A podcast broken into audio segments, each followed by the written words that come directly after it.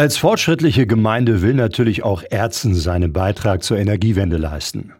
Und deshalb hat sich die Politik zum Beispiel auch dafür entschieden, die alte Gasheizung der aneinandergrenzenden Gebäude der Feuerwehr und des Bauhofs durch eine Wärmepumpe zu ersetzen. Offen war aber noch, ob eine herkömmliche Wärmepumpe, die die Energie aus der Luft gewinnt, installiert wird oder eine Wärmepumpe, die die Energie aus dem Wasser des Griesebachs gewinnt. In einer gemeinsamen Sitzung des Bau- und des Umweltausschusses hat sich die Politik nun für die herkömmliche Variante entschieden.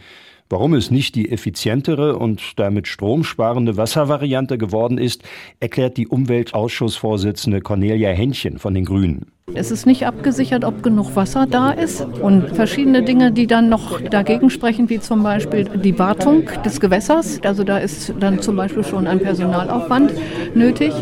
Und sollte die Förderung so eintreffen wie vorberechnet, sind es immer noch 60.000 Euro mehr. Ohne Förderung sind es 100.000 Euro mehr, die der Flecken wieder mehr in die Hand nimmt. Und von der Entscheidungspsychologie her im derzeitigen politischen Kontext muss man einfach sagen, dem Bürger wird viel zugemutet. Und an dieser Stelle ist es dann schon mal geboten, bescheidener zu sein und eine konservativere Variante zu nehmen. Wir sind jetzt mal handwerklich ganz solide und bleiben auf dem Teppich. Die Kosten für die nun ausgewählte Luftvariante betragen 644.000 Euro.